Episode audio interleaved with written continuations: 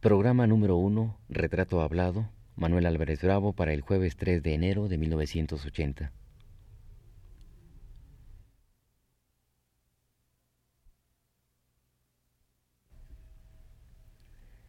Radio Universidad Nacional Autónoma de México presenta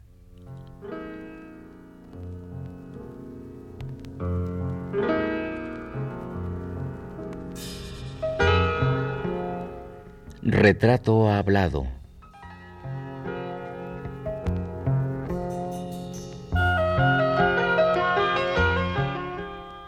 Manuel Álvarez Bravo.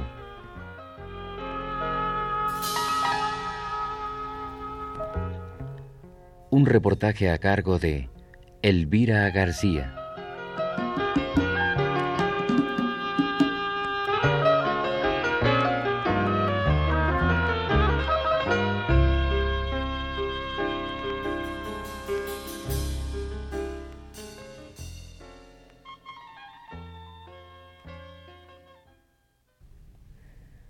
Fotografía, para ser interesante, ha de ser algo más que una fotografía, ha dicho Luis Cardosa y Aragón. Aquí añadiríamos que para que el resultado sea algo más que una fotografía, depende del ojo que esté detrás de la cámara.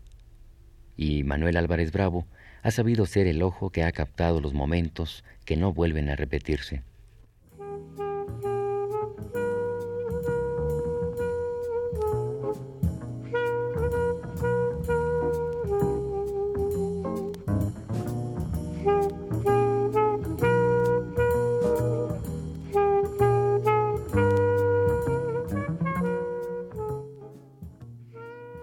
Ahora lo vemos venir, caminando con pasos cortos y lentos, sin la cámara en la mano, pero con los ojos inquietos e iluminados siempre, ojos que delatan no solo al fotógrafo que ha sabido ver la realidad mexicana, sino al hombre inquieto, investigador, interesado en todo.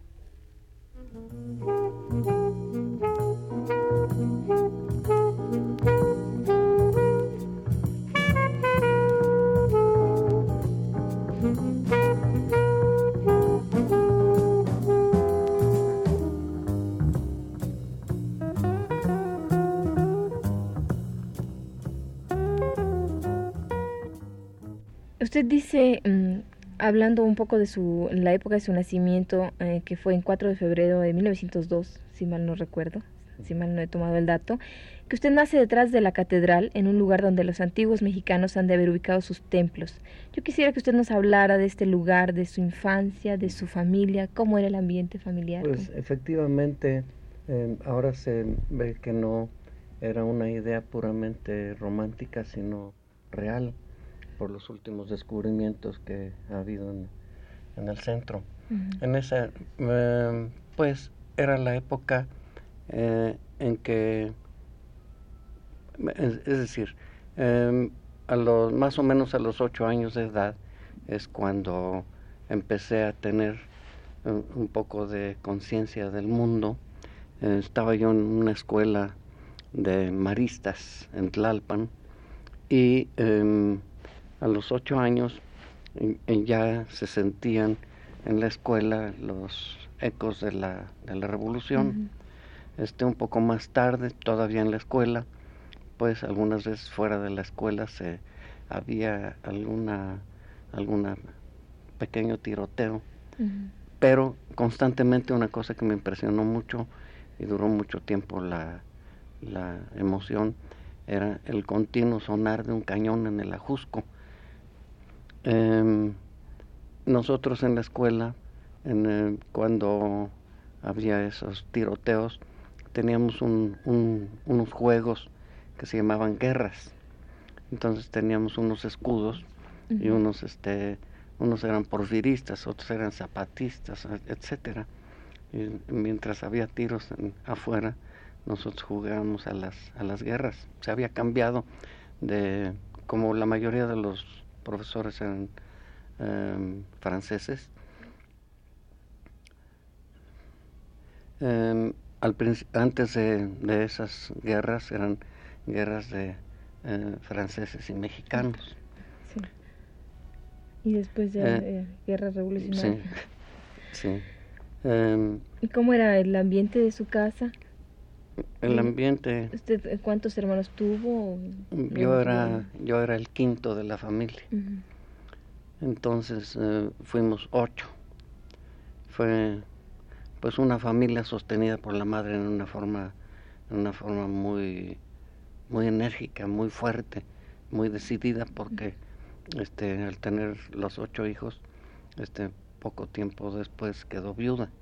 Entonces estuvo sosteniendo a la familia este, ella sola. Mm, ella sola. Y pronto con la ayuda de dos hermanas que trabajaban, nosotros éramos más chicos. La, ¿Cómo era su casa? ¿Cómo recuerda que era, usted, eh, era su casa? Este, nosotros vivimos en, en, varios, en varios lugares, pero el ambiente de, que, de las casas en aquella época era eh, un ambiente un poquito em, más familiar que actualmente. Los, los vecinos eran más, más cercanos y por lo tanto este, em, más entre los muchachos más amistades este, juveniles. Este, y de ahí justamente parten los recuerdos de la de mis primeras impresiones sobre la fotografía. Mi padre era aficionado a la fotografía y a la pintura, él era maestro. Y em, había quedado un rollo de papel de sol, rollo, un rollo grande de papel de sol. Había en la escuela unos, una familia, Araujo, hay cosas que se graban muy fuertemente, que teníamos prohibido, mi hermano Federico y yo, mi hermano Federico más chico que yo, teníamos prohibido este Em, tener amistad con esos muchachos, porque eran muy mal hablados. Y uno que se llamaba Santiago, Santiago Araujo, em, em, al mismo tiempo era, era tartamudo. Entonces, este, por esas circunstancias mal hablado teníamos... y mal hablado y tartamudo. Será mal hablado dos veces. sí. Entonces, este, pero eh, lo recuerdo por esas dos circunstancias de fotografía. Este, él eh, cortaba pedazos de ese papel de sol, los ponía en el sol con un vidrio arriba y ponía objetos. Entonces eran, eh, él estaba haciendo lo que actualmente se llaman radiografías. Mm. Este, otra impresión también de fotografía con esos muchachos y mi hermano eh, fue la de un fotógrafo aficionado, no sé, que nos invitaba algunas veces nos invitaba a, ver revelar. Entonces él tenía una, una lamparita que daba un, un olor que todavía recuerdo y, tenía un, filtro rojo. Este revelaba sus placas de cristal con este con un filtro rojo y todos estábamos ahí sí hasta el tartamudo estaba estaba quieto porque no podíamos distraer al, al Señor. Y veíamos, veíamos este, el fenómeno misterioso de ver desarrollar la imagen. ¿Cómo le impresionan a usted estas dos experiencias con sus amigos? ¿Cómo le impresionan? Es decir, ¿usted se siente impactado por estas imágenes, estas cosas que va descubriendo en, relación pues a la toda, sí, toda la niñez y toda la juventud está llena de esas experiencias que, que definen la vida, la vida posterior. Usted después hace la primaria y después, según usted mismo dice, su preparación es autodidacta. Sí. yo quisiera que me explicara por qué es autodidacta. Eh, con motivo de la, de la revolución, eh, en la escuela, era una escuela católica, eh, pues le surgía, le surgía terminar con los muchachos que estábamos entonces. De manera que los últimos los últimos años fueron años realmente malos de, de, la educación. Este, en 1914 pues había la guerra en Europa, se habían ido este, algunos profesores y fue bastante mala la educación. En realidad salí de la escuela sabiendo este, eh, leer, escribir, el catecismo y cuentas. Para las cuales después usted fue muy bueno, ¿verdad? pues este, como era muy malo entonces, este, se me produjo una, un complejo que continuamente me estaba trabajando. Y cuando entré a la escuela de comercio y administración tenía un profesor que también recuerdo su nombre, Arias, que eh, él, yo em, entré a estudiar este comercio en la escuela de comercio y administración en, la, en Emilio Donde. Entonces este profesor era em, le gustaba el cálculo mental y entonces fue cuando este pues haciendo eh, haciendo el esfuerzo este descubrí que, que había adquirido este posibilidades que me sirvieron más tarde trabajé en contraloría algún tiempo y eh, tuve em, durante una temporada tuve la revisión de las eh, de las cuentas que eran muy complicadas de la Secretaría de, Comunicaciones. Entonces, pues yo terminaba pronto mi trabajo y me salía a pasear a los, a los corredores. Fui cesado. Entonces, este, pues fui a ver por qué había sido cesado y yo cumplía con mi trabajo. Y entonces había un, el, el, contralor, le dije que este, creyó que estaba yo guaseando este y me puso unas cuentas y entonces fui en vez de cesado ascendido Qué bien. Bueno, regresando un poco a su época infantil, a usted le toca la Revolución Mexicana más o menos a la edad de ocho años, ¿sí? ¿Qué recuerdos, además de los que usted ya ha mencionado, qué otros recuerdos tiene de ella?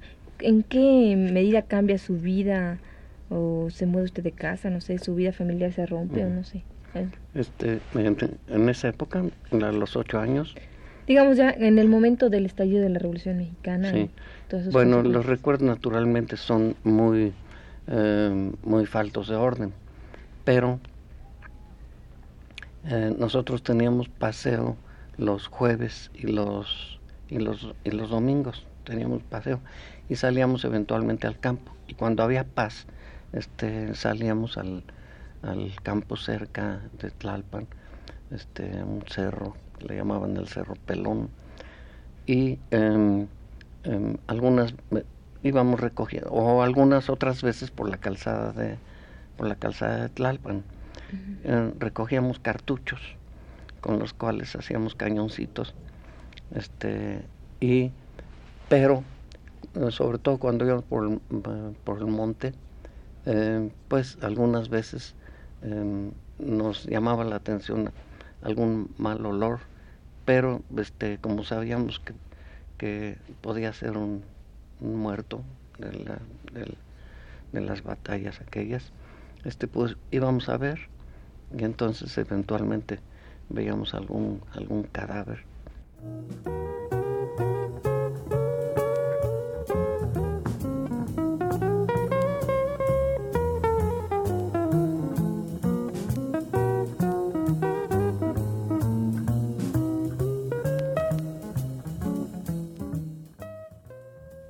Es delgado y de baja estatura. Tiene el pelo largo y blanco echado hacia atrás. Sobre la cara, desde los pómulos hasta el mentón, le brotan aislados cabellos largos. En cambio, el bigote es tupido y blanco, y tras el armazón de los lentes se esconden los ojos.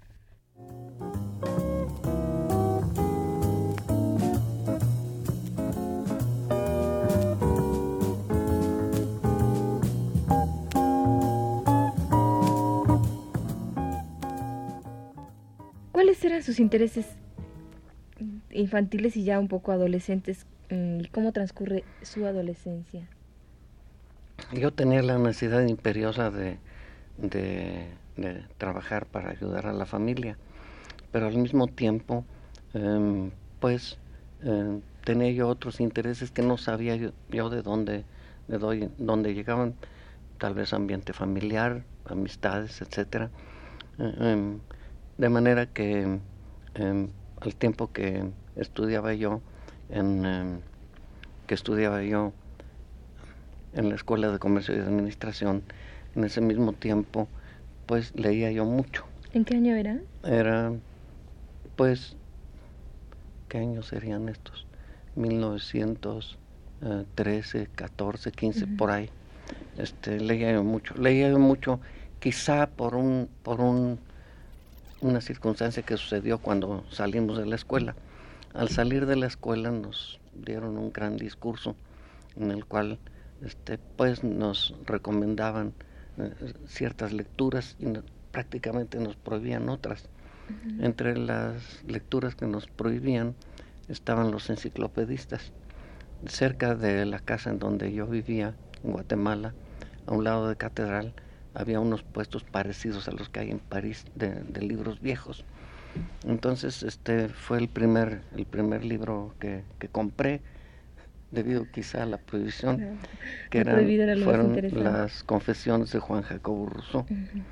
Las leía yo realmente con apasionamiento. Tenía yo un amigo, este Salvador Ávila, su padre había sido gobernador en Tlaxcala y eh, éramos amigos muy íntimos. Eh, frecuentábamos, vivían en la misma en la misma casa que yo. Yo vivía en el, en el segundo patio, en el tercer piso, y, eh, y Salvador vivía en el primer patio, en el segundo piso. Entonces, em, una vez su papá este, vio que tenía yo el libro de Juan Jacobo Rousseau y este le extrañó mucho, me dijo que por qué no me esperaba yo a tener 20 años para para para esa clase de libros. Entonces yo comprendí que no que no entendía yo y leía yo con más intensidad y en esa forma creo que aprendí a leer. Claro, qué interesante. Bueno, usted ya habló un poco de esto. ¿Dónde ubica usted su primer impacto mm, por la imagen fotográfica? ¿Es un, ¿Es un poco la relación esta que establecía con su infancia, con, este, con sus amigos? Sí, después en, en, la, en la misma casa en donde vivía, vivía una familia Martínez. Esa familia Martínez em, eran em, muebleros y eh, muy, muy acomodados. Entonces, em, eh, uno de los, de los hijos, este Gonzalo Martínez, este, me prestaba una cámara. Entonces, en el año de 1900, probablemente las primeras fotografías que hice fueron en 1922. En el año de 1900, eh, la primera revista que he encontrado, porque he perdido muchos, pero la, eh, la revista más antigua que, que compré tiene el año de 1924 de manera que debo de haber empezado en 1922 o 23. En el, en el, año, el año de 1922 eran años este, sumamente intensos. Em, mm, yo mm, iba mucho eh, a, la librería de don Pedro Robredo. Eh, ahora es la antigua librería Robredo. Iba yo mucho allí y entonces eh, una vez abrieron un abrieron un, cajón de libros que recibían de España y entre esos libros eh, había uno de, un nombre para mí muy extraño la primera vez que, que oía yo y ese libro era de Picasso todavía tengo el libro entonces en ese libro había eh, diversos había diversos estilos de él, pero había ya ahí el cubismo que me inquietó mucho. Yo estaba acostumbrado a, la, a, los gustos de mi familia, que eran pues casi como sucedía en aquella época. Se, eh, se tenían unos gustos sin, eh, sin una base, sin conocimiento. Em, entonces, pues era, eh, de oídas una admiración por Miguel Ángel, por Murillo, etcétera. Entonces para mí fue un golpe este, muy intenso aquel libro, este, y no sabía yo si era una cosa falsa o si era una cosa verdadera, si era una cosa admirable o no admirable. Entonces, una cosa similar a, a los de Rousseau se me ocurre en este momento. Entonces pretendí yo pues estudiar aquello y este em, Gonzalo Martínez me prestaba una camarita que también recuerdo el nombre, algunas cosas que se graban bien. se llamaba Premo número 12. Entonces, este, con esa, con esa camarita pretendí, pretendí estudiar el cubismo que yo no entendía. La actitud era enfrente de una vida que no se, que no se entendía y que inquietaba intensamente en, en, el, en el grupo más o menos de mi generación. Entonces, algunas veces, este, pues, había em, diversiones en las cuales se subía las escaleras de catedral, se iba al museo de antropología que estaba en las calles de, del reloj, no, en las calles por allí, y yendo a la Academia de San Carlos. Moneda, creo, ¿verdad? En Moneda estaba, sí. Entonces, este, en esa forma, pues se conocía por una parte la, la cuestión prehispánica y por otra parte, pues la catedral enfrente, etcétera, se conocía el arte, el arte religioso. Este, em, pero recordaba esto porque eh, em, conociendo yo catedral, pues seguramente tuve la impresión de una cosa similar al cubismo de las escaleras, de las escaleras de catedral. Entonces eh, tomé unas, todavía tengo las negativas, eh, se ha expuesto últimamente por primera vez creo esas, esas, esas primeras fotografías. Eh, tomé las escaleras, pero también em, cornisas en una forma que actualmente no sé cómo me pude atrever, deteniéndome y sacando el cuerpo para tomar hacia arriba. todavía las tengo. Este, entonces, de alguna manera el impacto. entonces, sí, para mí eran, sí, er, eran este, formas extrañas que creo que me, que me enseñaron a, no precisamente cubismo, sino me enseñaron a eh, a componer.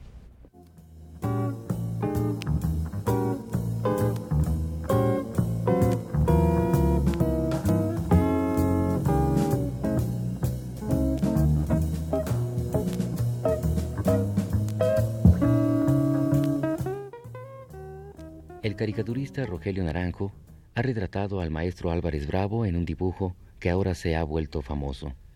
En él, Naranjo retrata al maestro con camisa de cuadros y pantalón a rayas, mirando a través del ojo de la cerradura del mundo, un mundo que parece algo deteriorado.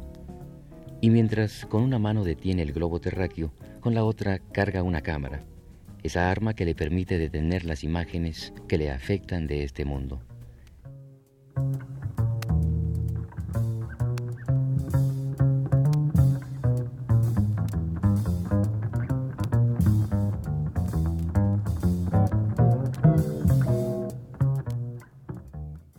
Bueno, ya me ha hablado usted del antecedente familiar en relación a la fotografía. Su padre era aficionado a la pintura y a la fotografía, ¿verdad? ¿Qué gente Perdón, mi abuelo pintor también. Su abuelo pintor. ¿Qué gente conoce usted en aquella época que le empuje o le motive al conocimiento de la fotografía, ya más en forma? Bueno, eh, yo creo que en esos años había exhibiciones en la, en, la avenida Madero había este pues la antigua esta antigua casa de la American Photo. Y en los aparadores em, había exhibiciones de por ejemplo de Ocon de Silva de em, de Garduño de Martín Ortiz de Breme etcétera para anunciar sus productos entonces eh, yo siempre andaba buscando esas exhibiciones. Eso fue antes de, de, conocer la exhibición de, de Weston. Este, Weston vino por aquellos años, 1922, 1923, por ahí. Entonces eh, tuvo una exhibición en, eh, en las calles de Madero, en una casa de Fred Davis, que se llamaba Sonora News Company este Fred Davis fue un individuo bastante importante en el desarrollo del conocimiento de la, del arte popular. Él, em, él empezó en, eh, en, los ferrocarriles este, vendiendo, vendiendo los ferrocarriles americanos que pasaban a México, vendiendo, em, vendiendo periódicos, vendiendo revistas. Pero al conocer Sonora, por eso se llamaba Sonora News Company, este conoció algo del arte popular, zarapes, etcétera, y se dedicó, se dedicó a ese negocio. Entonces en la Sonora News Company él eh, eh, tuvo la exposición que yo conocí de, de Weston.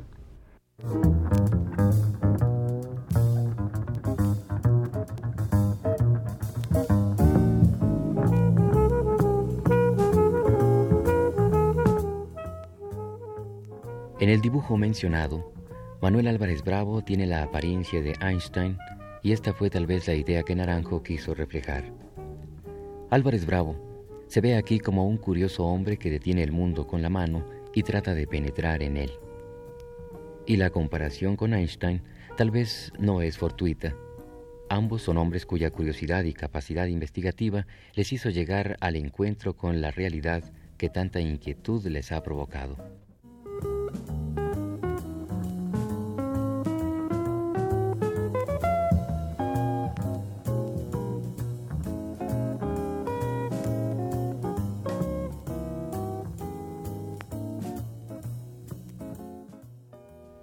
El próximo programa, Manuel Álvarez Bravo nos hablará de sus primeros encuentros con la fotografía y de cómo poco a poco se va creando en él la necesidad de practicarla.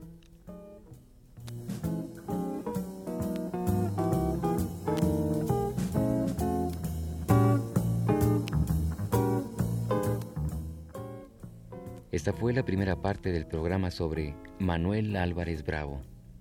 Le invitamos a escuchar la segunda el próximo jueves a las 10 de la noche.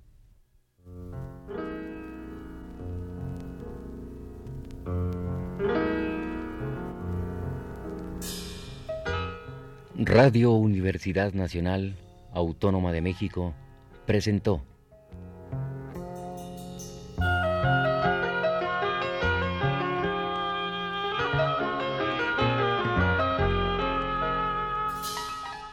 Retrato hablado.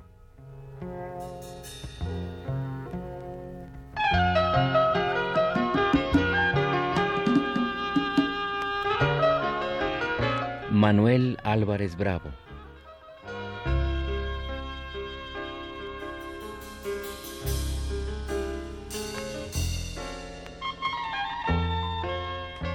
Un reportaje a cargo de Elvira García.